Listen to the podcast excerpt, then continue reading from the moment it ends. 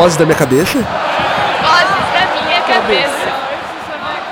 Então, galera, tá começando mais um Voz da Minha Cabeça, o podcast do CETEC. E a gente tá aqui para falar de um assunto muito massa, muito interessante, que é futebol feminino.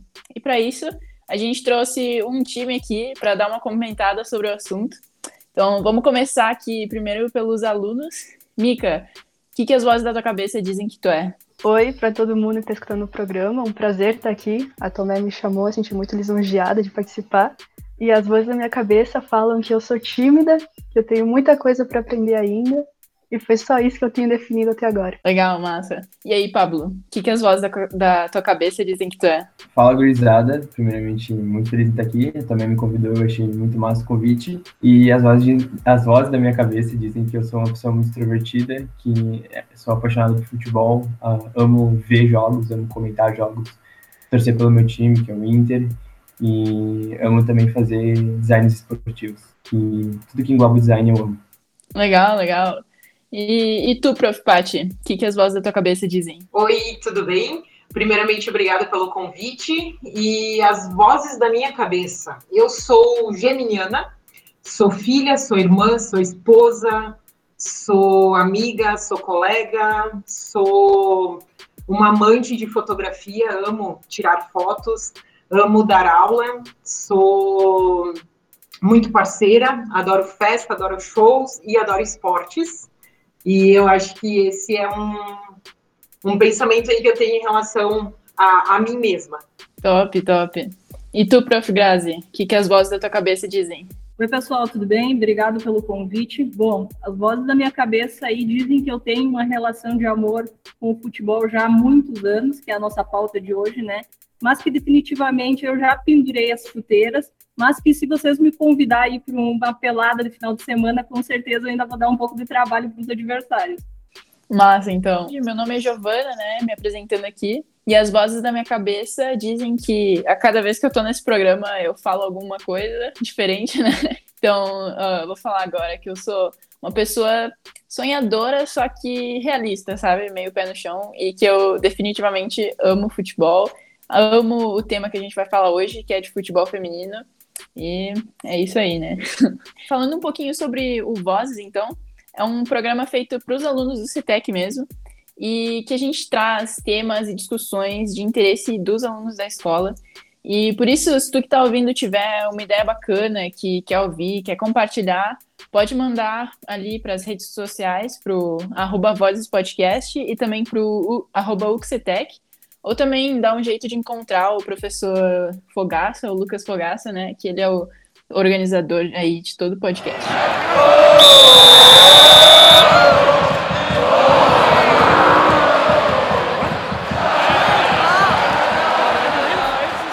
Então, vou jogar para mesa aqui uma coisa que praticamente todo mundo sabe, né? O nome dessa mulher incrível, dessa rainha incrível, a Marta, né? Ela que já ganhou seis prêmios de melhor do mundo, que é uma jogadora incrível, reconhecida no Brasil e fora, e realmente é um legado brasileiro no futebol, né? E uh, quando o assunto é futebol feminino também, é, é a Marta que a gente lembra, né? O nome dela é a cara dela.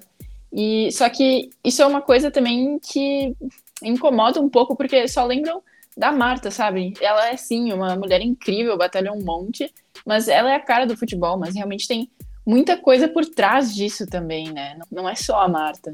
Bom, vou falar aí o que, que eu, eu penso da Marta. Uh, Para mim, eu acho ela como um símbolo, né? Que que, que a gente tem, como a, a Gil comentou, uh, quando eu penso na Marta, eu penso assim numa na palavra que vem destemida, né? Eu acho que por isso também que ela traz essa questão de, de, de quando a gente fala em futebol feminino, logo associar a, a jogadora Marta. Então, essa palavra destemida, eu acho que é porque ela veste a camisa e ela vai em busca daquele sonho que ela traçou lá uh, no início, né? Quando a gente muitas vezes olha aquela jogadora em campo e diz assim, bah, ela teve sorte ou ela já nasceu pronta. Né? E quando a gente vai em busca de, de um pouco além na história dessas jogadoras, a gente sabe da, da infância que ela teve, das vivências que eu acho que ela se proporcionou a, a ter, né? Brincando ali, jogando com os primos, que eu acho que isso fez uma grande diferença também. E, e uma vez até estava escutando uma entrevista com ela, e ela comentou que o fato de ela brincar e jogar com, com os primos, isso fez com que ela tivesse que se desenvolver mais. Né? Então, era ela ali enquanto mulher contra dez homens, digamos.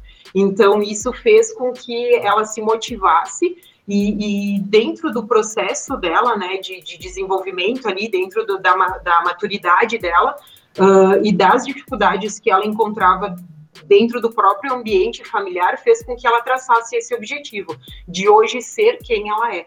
Então, acho que essa imagem destemida e essa coisa de vestir a camiseta não é um produto pronto, digamos, né, que a gente vê ali no campo. Tem toda uma história, e eu acho que a história dela traz muito isso. E, e até pegando o gancho, assim, da, da Gil, uh, onde a gente vê, assim, muitas vezes tu fala na Marta, mas ela própria uh, procura fazer com que as pessoas vejam que não é só ela a única jogadora. Ela traz a equipe, ela traz o time junto com ela, né, e faz com que a mídia perceba isso também e ela não seja o centro das atenções. E isso ela acaba acarretando também o respeito das colegas dela de, de trabalho, né? Então, sei lá, resumindo assim, a Marta para mim é, é, é, essa pessoa destemida. Assim.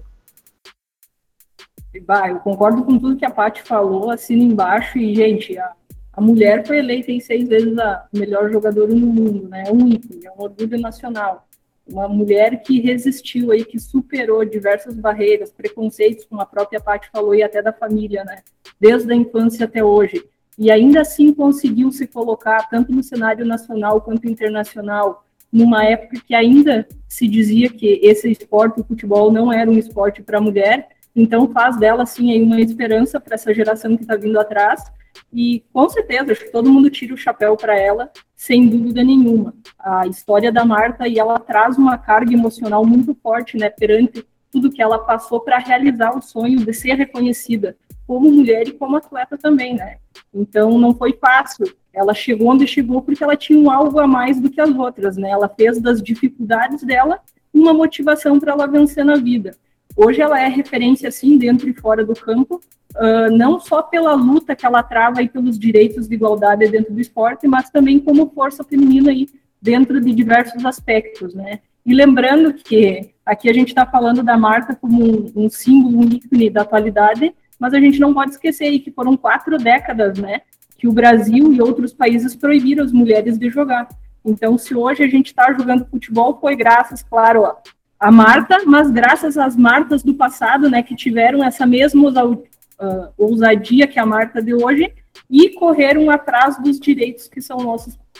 Eu concordo muito com o que as professoras falaram.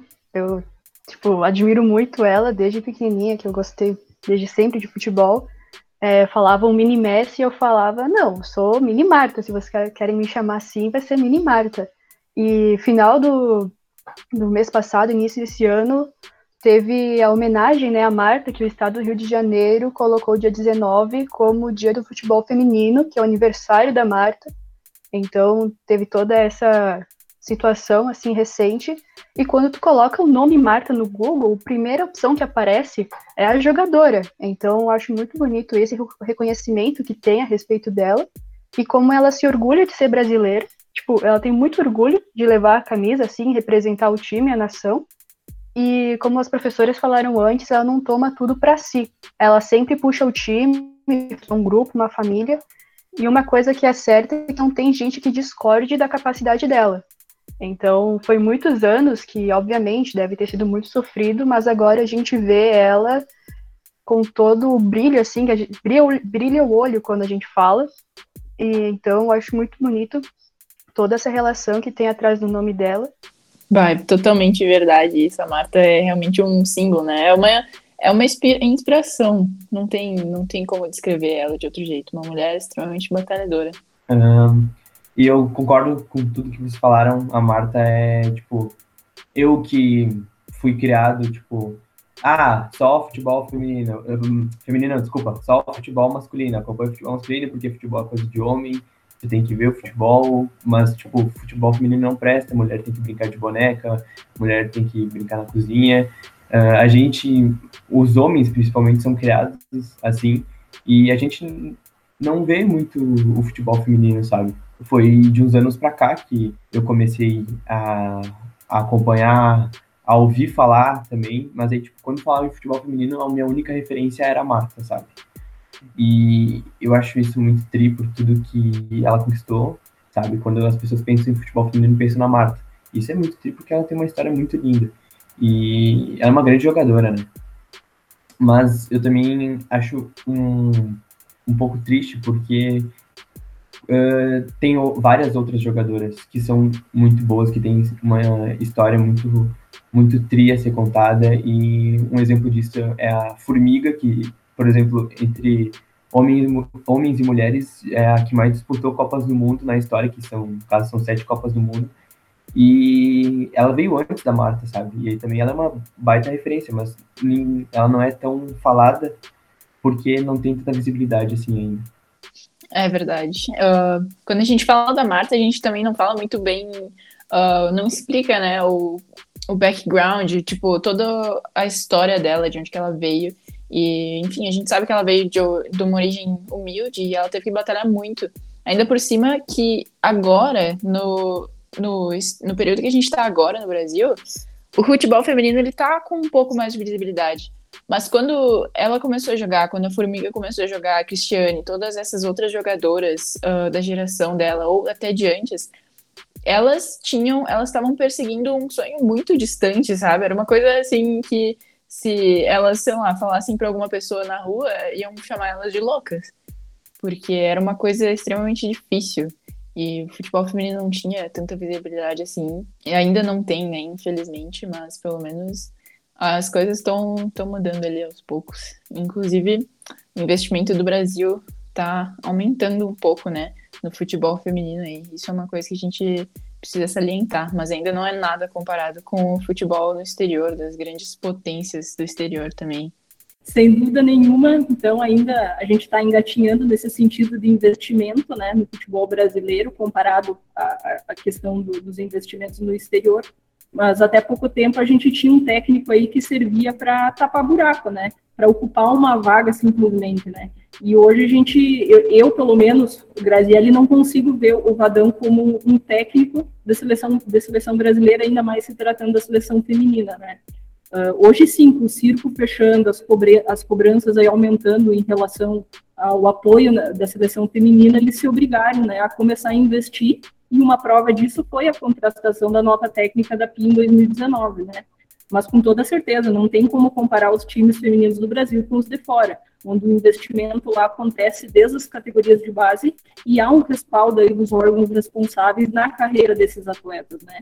Uh, eu espero e tenho certeza que sim, um dia a gente ainda vai olhar para a história do futebol feminino e ter orgulho do que a gente construiu, né? Mas acho que o caminho ele ainda é grande. Uh, dentro ali dessa, dessa questão do investimento também, eu acho que entra muito a questão de, o, pelo menos a visão que eu tenho né, no Brasil, o futebol feminino ele é visto muito como amador, né? Então, se nós, às vezes a gente vai no, nos jogos, enfim, a gente vê as, as, próprias bilheterias fechadas. Então, não se vende ali ingresso, então é, é, é visto como uma forma de, de entretenimento ali para as pessoas. Então, essa motivação talvez a gente veja mais nos países também uh, fora, enfim, na Suécia, por exemplo, as jogadoras elas têm contratos profissionais, elas são consideradas, né, vistas como atletas profissionais. Então, acho que essa questão acaba motivando também uh, toda essa questão do investimento, não que elas tenham que associar isso ao dinheiro, né, ao amor que elas têm por aquele esporte. Mas com certeza, por exemplo, hoje uh, tu tem um, um suporte, por exemplo, do, do da, da, gestão, enfim, do, do, dos times, uh, que dura por um determinado, uh, um determinado tempo. Então, tem aquela, o período que elas vão estar treinando, que elas vão estar se preparando, jogam e depois disso, né? Então, essa insegurança também acaba acarretando ali na questão de, de investimento. Então, fazendo uma conta, assim, bem básica, bem superficial, se a gente pegar hoje investimento, a gente leva em consideração bilheteria, leva em consideração os direitos de, de TV, leva em consideração também a questão de, de patrocínio. Então, uh, dentro dessas condições, e de repente esse olhar a gente deveria uh, trazer de uma forma diferente, né? Porque uh, a motivação também vem através disso. Então, tirar esse olhar amador que o futebol feminino ainda tem em alguns locais e, e de repente transformar isso em algo mais profissional. E daí a carreta eh, vai assim de sobressalto também a questão de estrutura, a condição de elas treinarem, ali vai uh, só agregando em outros aspectos também que acabam sendo positivos. E eu acho massa uma coisa também que uh, a, você estava falando da seleção brasileira, que eu achei muito importante a contratação da Pia para mostrar que temos um técnico, porque eu concordo, uma técnica, no caso, porque como eu concordo com a Prof. Grazi, que o Vadão não, não era para ser técnico ali. E também a CBF mudou uma coisa que antes não era, ele igualou os salários das jogadoras com os jogadores. Isso já mostra uma coisa muito, muito boa, que valoriza mais ainda o esporte, porque é, é importante, eu acho muito importante. E tem que. O futebol, as pessoas dizem que é amador também, o futebol feminino, por causa que não tem muito investimento, porque as pessoas meio que não sabem, não dão a bola e aí acabam não investindo, sendo que bah, é muito massa o futebol feminino, quem acompanha sabe que é muito massa e as pessoas desvalorizam isso. Vem numa crescente, eh, ainda bem que vem numa crescente, porque tem que ser valorizado, graças às Olimpíadas de 2016 e também a Copa do Mundo, que aconteceu, que foi transmitida, e isso veio uma crescente muito grande tanto aqui no Brasil, que os times estão investindo mais na, na, nos times femininos. Um exemplo é o Santos, é o São Paulo, Corinthians, a própria Ferroviária, que não é um time de tanta expressão no Brasil, mas o time feminino delas é muito forte, sempre está disputando a Libertadores. Uh, e também o, aqui no Sul também o, o Inter, que o time, de, o time feminino do Inter vem, vem crescendo nos últimos anos. É, e realmente, aí como o Pablo falou, depois da Copa de 2019 mudou muita coisa, né? Tanto é que teve a contratação dessa nova técnica, Pearson Hag, né? Que ela é, ela é sueca, inclusive, e já, já coordenou equipes gigantes, por exemplo, a seleção dos Estados Unidos. E, se eu não me engano, ela ganhou o ouro olímpico com a seleção dos Estados Unidos, né? Então, ela é uma pessoa que é muito capacitada e trouxe gente capacitada lá da Suécia também. E a, o investimento da CBF com certeza aumentou depois da Copa de 2019. E não foi à toa também, né? Porque a Copa de 2019 foi um marco, assim, para o futebol brasileiro, mudou muita coisa, porque foi a primeira Copa que foi aberta, foi para TV aberta, né? No caso, a Globo transmitiu para todo o Brasil. Isso acarretou. É tipo, os números são absurdos, sabe? Isso acarretou em um aumento de. Deixa eu ver. É mais ou menos 500%, assim, da audiência em relação à Copa de 2015. Isso só na América do Sul. Teve um aumento na Argentina também, no Uruguai. Mas, assim, o Brasil foi um dos maiores responsáveis, sabe? E teve um aumento gigante, assim, no, no, no acompanhamento, assim. As pessoas começaram a, a acompanhar mais. E os jogos do Brasil, inclusive, os, o Brasil jogou quatro jogos naquela Copa. E esses quatro jogos foram estão entre os sete mais assistidos da Copa do Mundo inteira. Então, isso é tipo assim, é uma coisa absurda, sabe? A CBF realmente abriu o olho depois disso. A gente está falando aí da Copa do Mundo 2019, né? Que foi a essa oitava edição aí que ocorreu na França. Uh, realmente, essa foi a Copa, foi, foi uma Copa revolucionária, né? Certamente foi onde a gente conseguiu virar a chave na história do futebol feminino. Uh, a gente está conseguindo aí, ou através dessa Copa, conseguiu romper algumas barreiras, alguns preconceitos, e de quebra ainda conseguiu mostrar que a competição aí feminina, ela é um grande potencial comercial, né? Então dá para se obter uh, o lado financeiro através da competição feminina também. Uh, teve uma forte divulgação pela mídia, além também de um destaque maior ainda dentro da própria competição, porque antes, como vocês colocavam, muito pouca gente assistia os jogos femininos, né? Então, a, ela se tornou a edição mais vista da história, quebrando recordes de audiência, no, não só no Brasil, mas como no mundo, né? E alguns países superou até mesmo os jogos masculinos, né? Que foi o caso dos Estados Unidos, que lá o respaldo do futebol feminino é muito maior que o masculino. Né? Então, essa, essa visibilidade ela já refletiu. E a FIFA ela definiu já a, a distribuição né, da, das vagas da Copa do Mundo Feminina de 2023. E a gente teve um aumento aí de seleções que vão disputar. Agora vão ser 32, ou seja, a gente tem oito a mais do que na última edição, certo? Então a gente já está fazendo história, né? Da questão do investimento, teve notícias que falaram que os clubes eles colocavam 1% de todo o orçamento que eles tinham no futebol feminino. Isso foi no início de 2019, mais ou menos. Daí depois veio a Copa e tudo isso foi assim melhorando nesse sentido. E a questão do investimento também acaba sendo bem assim afetado pela visibilidade que isso tem. Então a questão do marketing, do, do investimento que eles colocam em cima da, da propaganda assim dos jogos, acaba afetando muito a esperança que as próprias meninas que desejam jogar, tipo, acabam largando o Brasil e começam a procurar fora. Tem a questão universitária nos Estados Unidos, que tem a opção de bolsa referente ao futebol também. Então, tudo isso acaba dando um impulso muito grande no exterior, que no Brasil a gente ainda está bem atrás em comparação a isso. Agora, não tem como negar, a gente está melhorando a questão da contratação, a, a, propaganda em si, a visibilidade, a questão da, dos números que aumentaram, assim, de uma forma estrondosa nos últimos jogos. Não tem como negar, mas ainda tem muito para crescer e para melhorar. E eu queria só retomar um ponto ali da questão dos clubes brasileiros aqui, que, por exemplo, na última convocação da PIA, teve várias jogadoras dos times que eu citei aqui do Brasil, então isso mostra uma evolução no nosso futebol aqui, que tem que ser valorizado.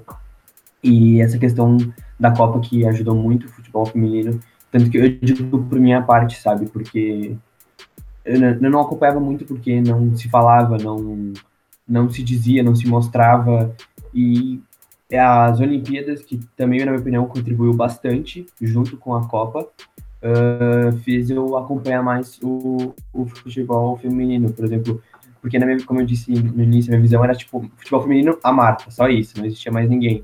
E aí tu acaba conhecendo jogadores incríveis, como a, a, a Cristiane, como a goleira da seleção, a Bárbara, como a Debinha, como a própria Formiga. E aí tu vê jogadoras também da, de outros países que tu fala, meu Deus, cara, essas loucas jogam muita bola, como a, a Rapino, que também ainda, além disso, se, se envolve em várias questões políticas, que é muito importante isso também. A Alex Morgan, o outro exemplo que eu posso dar é uma zagueira que agora não lembro o nome dela, que joga na seleção francesa, uh, a Lucy Bronze, que inclusive foi eleita na última premiação da FIFA a melhor jogadora do mundo.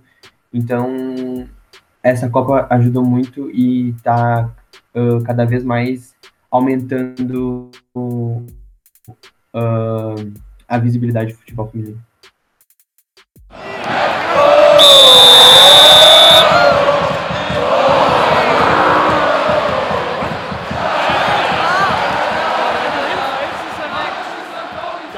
De volta aqui o assunto, então, do Brasileirão Feminino, é uma competição que é muito pouco assistida ainda e que realmente as jogadoras, elas não são bem pagas, tem algumas que realmente precisam ter outro trabalho, não conseguem se manter só com o futebol feminino. E esses dias, inclusive, o meu primo, eu tava conversando com ele, sabe? Porque esses dias, uh, algumas duas semanas atrás, quando a gente tá. Duas semanas atrás da gente gravando o podcast, no caso, né? Um, ele me per... A gente tava conversando sobre futebol feminino, sabe? Porque tinha um jogo do Brasil. E aí ele perguntou, tá, mas tipo, tem brasileirão feminino, não sei o quê, tem tipo Copa do Mundo feminina, e daí eu fiquei, cara, como que... óbvio que tem, sabe? Eu fiquei quase sem saber o que falar, porque tem, sabe? Tem Brasileirão Feminino, tem Libertadores, tem a Champions Feminina, tem muitas ligas, quase todas as ligas que a gente tem no masculino também. E é uma questão de divulgação também, sabe? E é uma questão de apoiar. Essa questão da divulgação, uh, eu também concordo muito com a Gi, porque tem, uh, hoje em dia tem mais divulgação que não, mas por exemplo, uh, ontem teve um jogo do Sub-18 das Gurias Coloradas, que eu acompanho, e, por exemplo, passou três horas da tarde, numa segunda-feira. E passou no Sport TV, claro, mas que, que pessoa que vai conseguir ver um jogo às três horas da tarde, sabe? Muita gente vai estar trabalhando. Então, isso já mostra um pouco da desvalorização que eles dão pro futebol feminino, por colocar um jogo numa segunda-feira às três horas da tarde. E, e às vezes eles nem colocam os jogos na TV, né? Por, é, tipo, eu acompanho, como eu disse, acompanho muito as gurias coloradas e muitas vezes eu não consigo ver os jogos porque não tem nenhum canal passando. E aí tu tem que ver só pelo Twitter. E, e isso deveria mudar e rápido. Só abrindo um parênteses aí nos comentários que a gente estava fazendo, uh, isso me remete muito ao desabafo que a Marta acabou fazendo uh, no final ali da, da Copa, né, na hora que ela foi entrevistada, enfim. Muitas vezes as meninas que ela disse, por favor, venham, porque nós não somos eternas e tal, né, porque já atinge ali uma... entra também a questão de idade e aposentadoria e outras questões a mais, Uh, muitas vezes essa, esse contato dessa nova geração, digamos que acaba sendo um pouco atrasado pelo fato da falta de conhecimento. Então, entra um pouco nessa questão que o Pablo também nos trouxe, no sentido de muitas vezes eu não conheço aquilo por causa da divulgação, por causa de N motivos. Mas se eu não tenho contato com aquilo, muitas vezes eu não vou em busca daquilo, mas a partir do momento em que eu vejo, em que eu tenho conhecimento, em que eu me interajo sobre aquilo, aí sim eu desperto ali um certo interesse, eu vou me motivar e eu vou ir em busca disso, e daí a gente, a gente dá continuidade a essa história, né? E daí entra, de repente, numa questão no sentido de o Brasil hoje comparado com os Estados Unidos, por exemplo, uh, a gente tem bastante conquistas históricas, não títulos, digamos, né? As estrelinhas lá que, enfim, no, no, escudo, mas a gente tem muita conquista histórica. Então, a partir do momento em que a gente coloca isso na visibilidade e, e as jogadoras também, de uma forma ou de outra, traz isso para a sociedade também, eu acho que a gente passa sai um pouco da informação e traz isso para o conhecimento e daí vai atingindo outras pessoas também. Inclusive, as estrelinhas no escudo da CBF foram motivo de discussão, né? Porque em 2019 a seleção foi jogar com as cinco estrelas da seleção masculina no uniforme. E, enfim, para quem acompanha, isso gerou, gerou discussão, sabe? Comentaristas uh, discutiram sobre o assunto. E em 2020, ano passado, finalmente tiraram as cinco estrelas do uniforme, porque é, era realmente as meninas estavam jogando na sombra do, da seleção masculina, sabe? Não tinha, não fazia sentido. E isso foi outro grande marco para a seleção feminina, né? Que elas disputaram ano passado o primeiro jogo delas com esse novo escudo da CBF e ganharam o uniforme novinho delas. Falando também um pouco dos Estados Unidos, que tocaram no assunto, para quem não sabe, ela, a seleção norte-americana é a melhor do mundo. Desculpem aí pela minha cachorra latinha no fundo, ela fica meio louca, mas enfim.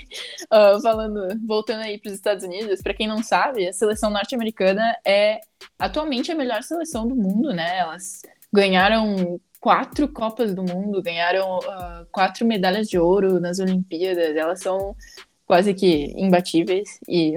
Não, não, mentira, não são imbatíveis. Eu tenho que ter fé que o Brasil vai vencer algum dia. Mas, recentemente, inclusive, duas semanas atrás, o mesmo jogo que eu estava falando antes, a gente jogou contra os Estados Unidos. O Brasil jogou. E eu venho acompanhando os Estados Unidos também há, sei lá, dois anos mais ou menos. E, sinceramente, o Brasil estava em um nível muito bom, sabe? Competitivo, muito bom contra os Estados Unidos. E isso eu acho que reflete bastante nesse novo incentivo que a Pia trouxe, a Pia, a nova técnica, que ela trouxe, sabe, para a seleção, que tá. A Pia tá cobrando a CBF, sabe? Tá cobrando esse investimento, tá cobrando equipe nova.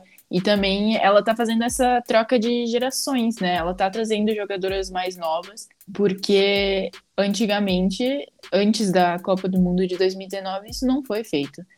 As mesmas jogadoras estavam uh, sendo estavam sendo trazidas, estavam sendo trazidas, acho que fica meio feio, né? Mas enfim, tavam, uh, foram trazidas e foram trazidas tipo uns cinco, quatro, cinco anos seguidos, assim, com as mesmas, sabe? Não teve essa troca de geração. Não teve essa procura para mais jogadores. E agora a gente sabe que tem várias jogadoras do Brasil jogando no exterior, uh, várias brasileiras, né, jogando no exterior. E isso realmente dá mais uma esperança, né? Porque o Brasil tem a potência de uh, produzir assim lendas do, no futebol e elas e não, não tem dificuldade para fazer isso, sabe? Elas jogam muito, muito, muito, muito. Infelizmente, o exterior ele tá vendo isso mais do que o Brasil, né? Olha, estava escutando a Giovana falar e eu sou um pouco suspeita para comentar isso, porque eu assisto mais o, o, jogo dos Estados Unidos do que do Brasil propriamente dito. Tenho uma paixão aí pela seleção americana. Uh, realmente, não tem como querer comparar ainda a seleção brasileira à seleção americana. Uh, eu assisti esse último jogo aí que, que os Estados Unidos ganhou de 2 a 0. Uh, ah, se vocês pegarem ali as estatísticas do jogo, vocês vão ver que não deu muita diferença tá, entre uma equipe e outra mas a qualidade de posse de bola dos Estados Unidos é, é fora da curva, né, gente? Elas têm um ataque que é fulminante ali, tem a Rapino, tem a Alex Morgan, tem a, a Christian, uh, Christian Press, uh, tem uma que eu considero a melhor jogadora do mundo, que nunca ganhou uma bola de ouro, mas é a Tobin Hilt, que eu não sei por que, que não está ali, mas é uma da, uh, eu considero uma das melhores jogadoras hoje, e nós temos na seleção americana uma brasileira, né? Que é a Catarina, que ela não entrou em campo nesse último, mas eu vi que ela estava lá na lista de reservas, ela estava presente no estádio. Então, acho que o Brasil tem sim muita qualidade, tem gurias muito boas, só que eu acho que o que falta um pouco para o Brasil também é a gente recuperar a malandragem, a ginga, né, dos do nossos atletas aí. Eu acho que falta muito, nada contra a escolinha de futebol, mas eu acho que falta aquela galera que jogava na rua com pessoas de tudo que é idade. A Grazelli lá com 18 anos jogando com um de 30, com um de 5, e tu vai ter que aprender a se virar, sendo jogando com menina ou com guri. Então isso trazia a ginga do brasileiro e a malandragem e hoje as crianças já vêm lá desde os seus cinco anos ali participando de escolinha. Então acaba jogando apenas com crianças da sua idade, acaba não, não gerando uma dificuldade maior. Eu acho que está faltando resgatar um pouquinho dessa malandragem aí da ginga do brasileiro, né? Eu acho que pegando o gancho aí da, da Grazi, né, a própria Pia mesmo. Uh, em entrevistas, enfim, uh, uma vez assisti uma, uma reportagem com ela que ela dizia que ela treinava, ela brincava, ela jogava, uh, com meninos que tinham, tipo, ela tinha 11 anos e uh, os homens, os meninos, enfim, tinham 30 anos. Então, ali também ela uh, explorou um pouco mais essa questão de habilidade e quando ela se remete ao Brasil, ela fala muito da parte técnica, né, que ela adora a técnica da a, a, parte técnica das brasileiras. E ela já entrou dentro do trabalho dela, ela iniciou no sentido de trabalho mais ofensivo, né? uh, o ataque ofensivo, uh, essa, essa questão que ela viu que era onde o Brasil, de repente, tinha que uh, botar ali uma, uma pimentinha, de repente, esse aspecto que a, que a Grazi falou, dar aquela modificada no, nos jogos e, e não ficar dentro de um, de um jogo padronizado, que era o que estava se, se tornando, e tirando um pouco essa liberdade também das jogadoras, né? Então, acho que essa questão de ela trazer essa organização, porque eu acho que é uma característica bem específica que ela trabalha também dentro dessa organização sueca, digamos assim, ela trouxe esse novo olhar também para dentro da, do, do campo e instigando isso nas próprias jogadoras, né? Tanto que ela bate muito também na, naquela questão de, de educação, do desenvolvimento ali da, das jogadoras. Então, acho que esse, esse olhar aí, esse trabalho também que é feito, ele é uh, bem importante. Claro, não vamos desmerecer a seleção brasileira feminina, né? Os Estados Unidos, eles não são bobo. Nesse último jogo aí, eles vieram bem fechadinho, né, gente? Eles fizeram, se eu não me engano, foi o que? Um 4-3-3, né? Então eles estavam totalmente fechados. A Pia foi muito inteligente, ela veio com 4-3-1 ali no sistema tático, que hoje é o mais utilizado no mundo inteiro, né? Uh, Para vocês terem uma ideia, ali apenas na, na última Copa do Mundo uh, masculina, apenas o Uruguai acabou não utilizando essa, esse tipo de sistema nas semifinais. Então, esse 4-2-3-1 aí que virou moda é um sistema onde a Pia conseguia trabalhar de uma forma bem diversificada. Eu acho que o que faltou foi umas substituições ali um pouco mais rápidas. Ela demorou para trocar a Cristiane, e a Cristiane tem uma posse de bola muito boa. Eu acho que ela deveria ter feito uma substituição um pouquinho antes, que eu acho que daria tempo, pelo menos, de ter empatado esse jogo. Eu acho que tem que ter também a mais a brasileiragem, porque a gente é o país do futebol, a gente. Uh, a gente o, o rei do futebol é brasileiro, a rainha do futebol é brasileira, e futebolisticamente também o rei do futsal é brasileiro e a rainha do futsal é brasileira, que quem não sabe, deve ter muita gente que não sabe, é a Amandinha, é a Amandinha, se não me engano dela, ela é a melhor jogadora de futebol da história, então, tipo, ela já tem sete prêmios de melhor jogadora da história, então, da, do mundo, desculpa. É, então, só isso tu já vê o, o, nível de futebol do Brasil, que a gente é muito grande. Só que muitas vezes as, as mulheres também, por não ter esse incentivo, por exemplo, um, guri olha na TV o Cristiano Ronaldo, ele vê o Messi, ele vê o Neymar quase todo tempo, sabe? Ele sempre tá lá vendo. A guria não vê todo tempo a Marta, ele não, ela não vê todo tempo a, a Alex Morgan, ela não vê todo tempo a Lucy Bronze lá na, na TV. E aí ela vai jogar bola e os, a, as pessoas falam, nossa, por que tu tá jogando bola? Isso não é pra ti, não é esporte de mulher. E aí isso, imagina quantos talentos já não se perderam por causa disso. Então isso é outra coisa que tem que mudar pro nosso futebol evoluir cada vez mais. Como foi mencionado antes da própria Marta, né? Ela jogava na rua, com os primos, com a família, esse tipo de coisa tem incentivo. Mas muitas vezes as pessoas que estão na escolinha, por exemplo, que tem a parte mais técnica, mais ah, tem que jogar assim, assim, assim, tu não pode sair muito do que a escolinha te dá assim nas aulas. As pessoas que não têm condições de ir nessas escolinhas, que teriam a ginga brasileira, o jeitinho mais, tipo, bonito de ver jogar, que é o que marcou muito o futebol brasileiro. Minha família é do exterior. Então, quando falavam do futebol brasileiro, eles falavam, nossa, futebol bonito, futebol legal de ver, porque não fica naquela caixa de ah, passe, domínio, gol. Era aquela coisa que eles brincam no futebol, uma brincadeira pra gente. Por isso que os, assim, tremiam quando jogavam contra um brasileiro. E muitas vezes as pessoas que têm isso, não desmerecendo escolinha nem nada, mas às vezes não passaram por essa peneira, assim, que acaba tirando isso dos jogadores. E daí tem aquela questão da visibilidade, como o Pablo acabou de falar. As meninas que jogam na rua, assim, com o vizinho, com o primo, com o irmão, elas falam, tá, vou jogar, mas vou jogar por lazer, porque daqui para onde eu vou? E às vezes a família não, não tem conhecimento, ou não sabe também, e fica tipo, ah, joga como lazer.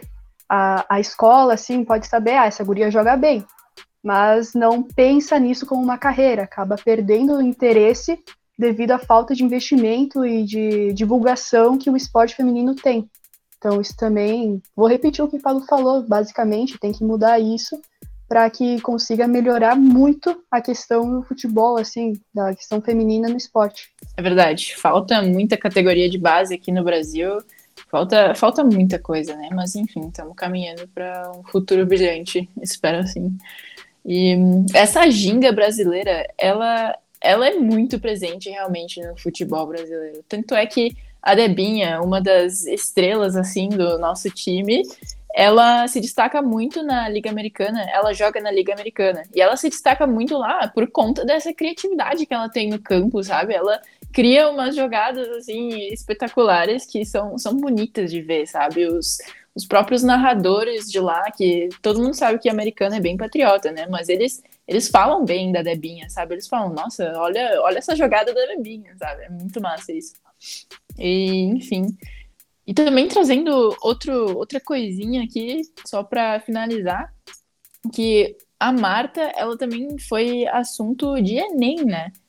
Esse ano, no Enem de 2020, que foi aplicado em 2021, mas é o Enem de 2020, uh, a gente teve uma questão sobre uh, futebol feminino no jogo da FIFA.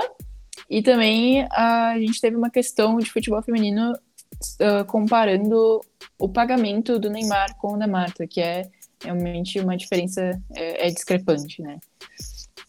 Mas esperamos que tudo melhore e a gente realmente está andando para um caminho muito bom, que a gente só tem a crescer, sabe? As meninas do Brasil são guerreiras, são incríveis, jogam muito. Só um detalhe que eu fui dar uma pesquisada antes de me falar, porque para não falar besteira também, e eu achei muito bonito que quando tu coloca futebol feminino, tipo no Google assim, agora tá tendo um destaque muito bom para arbitragem até. Fora do time apenas que a gente vê em campo quando fazem propaganda, Marta, esse tipo de gente. Agora tem uns nomes que se destacam na arbitragem. E eu achei muito legal, porque normalmente isso sim era uma função 100% masculina, porque a mulher não vai conseguir correr todo o tempo do jogo e não tem capacidade para isso. E agora teve alguns nomes que se destacaram muito a respeito nessa área, assim, e que sempre são parabenizados no final da arbitragem, os próprios jogadores, que as, as meninas, assim, trabalham em jogos masculinos, muitas vezes, e normalmente sempre tem aquele árbitro que dá uma roubada para um time, alguma coisa assim, e nos sites que eu li a respeito, sempre falam que é uma arbitragem muito limpa e que os próprios jogadores, tipo, eles admitem e agradecem, parabenizam a, a árbitra no final do jogo, assim, a juíza do jogo. Achei isso muito legal que eu não sabia. Foi uma coisa que foi uma surpresa, assim, para mim. Uh, tem um ponto que a Mika tocou agora que eu queria ter falado e eu esqueci, ela me lembrou. Que essa coisa que, as, além das jogadoras, as mulheres estão se incluindo mais dentro do futebol em, outra, em, outras, em outros cargos, sabe? Uh, um exemplo disso é a. Eu não lembro o nome inteiro dela, mas eu lembro que é Edna alguma coisa, que ela é, é árbitra da Série A já, é, da CBF. Eu não lembro se é da FIFA agora, não tenho certeza, mas uh, ela apitou semana passada um jogo muito importante que, que aqui no Brasil consideram um dos maiores, é o maior clássico. Eu não considero, mas é considerado, considerado um dos maiores, que é Palmeiras, Corinthians e Palmeiras. E ela apitou esse jogo e foi muito bem elogiada porque ela conseguiu conduzir o jogo perfeitamente. Isso, Edna Alves Batista, a Mika trazendo no chat. E outro exemplo disso que é a. Tem uma. O nome dela é Kathleen Kruger, Kruger, não sei falar, é nome alemão, que ela, é, ela tem a função de liderar o time do Bayern de Munique. E os jogadores só podem fazer algo extra-campo com autorização dela. Então ela é considerada uma das pessoas mais importantes do sucesso do clube, que na, no, na última Champions League, inclusive, foi campeão e ela é muito elogiada, tanto que até o, o Guardiola, que é o, um dos maiores técnicos do mundo, já tentou ela levar, levar ela para o Manchester City. Então isso mostra um crescimento muito grande também das mulheres em outros cargos no futebol. E tem uma que eu não tenho muita certeza agora, mas eu sei que ela é da parte física dos jogadores do Borussia Dortmund, outro time da Alemanha, e ela, ela foi, contratada, foi contratada ano passado, eu acho, e ela é muito bem elogiada. Para completar, que eu peguei a informação correta agora, que a árbitra a, que a gente mencionou antes, a Edna, ela vai estar assistente com a Neuza e mais uma argentina e foram convocadas para o Mundial de Clubes da FIFA. Então é um, sim, um baita campeonato e são três mulheres que vão estar liderando a arbitragem. Então seria é uma coisa bem interessante, assim. Eu achei muito bonito em relação ao Brasil esse destaque literalmente mundial agora não apenas com as mulheres que estão em campo jogando e que todo mundo sabe o nome, mas a que estão por trás assim disso.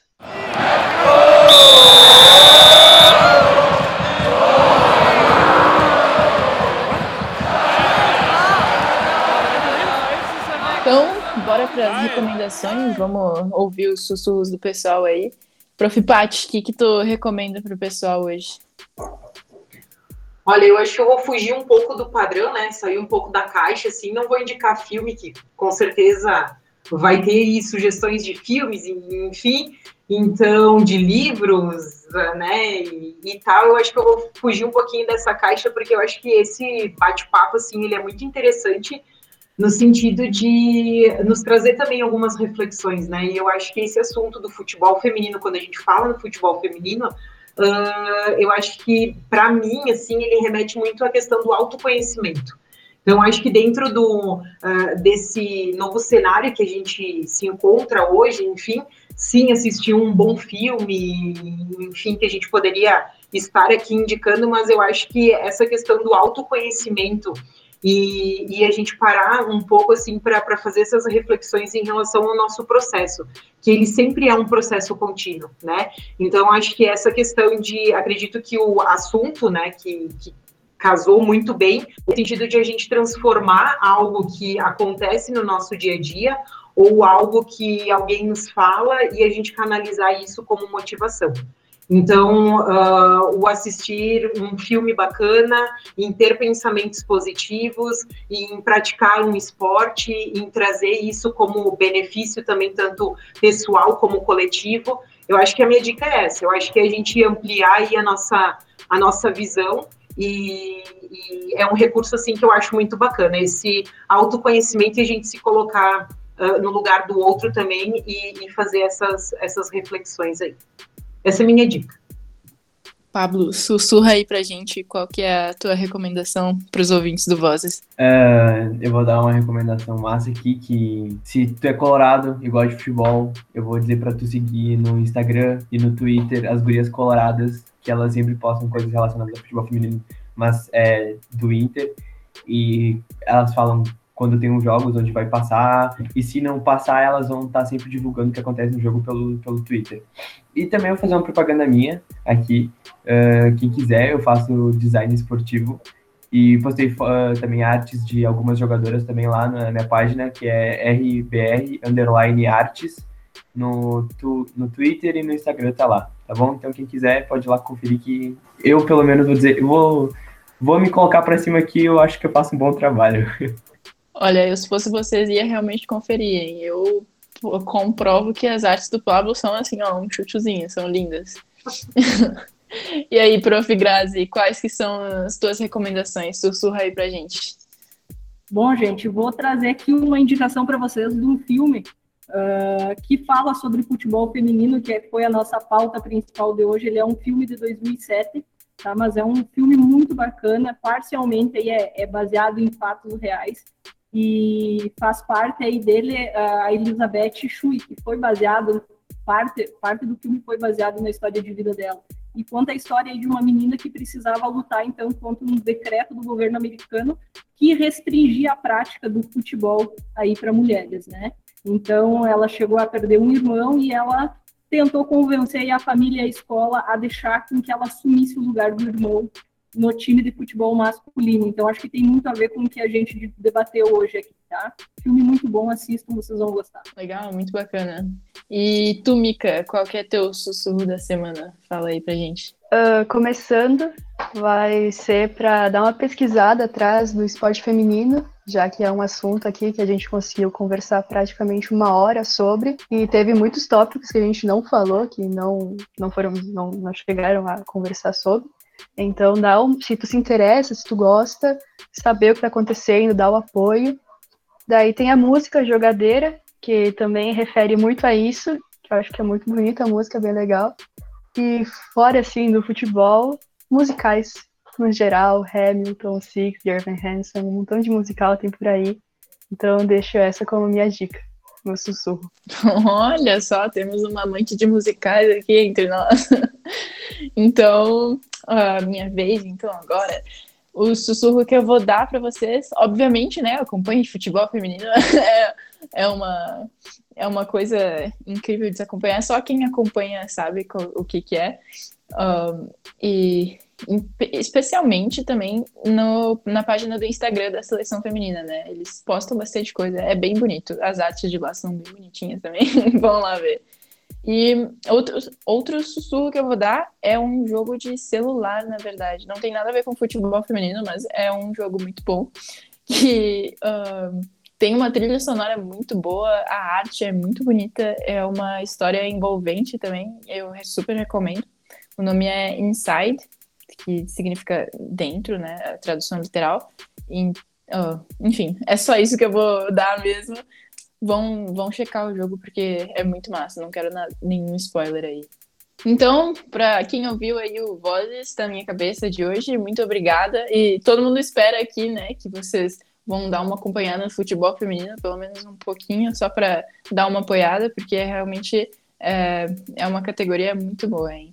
Super recomendo, inclusive. Dão, deem uma olhada também lá nas redes sociais do Vozes, uh, façam sugestões se vocês quiserem. E é isso. Muito obrigada. Boa semana para todo mundo aí.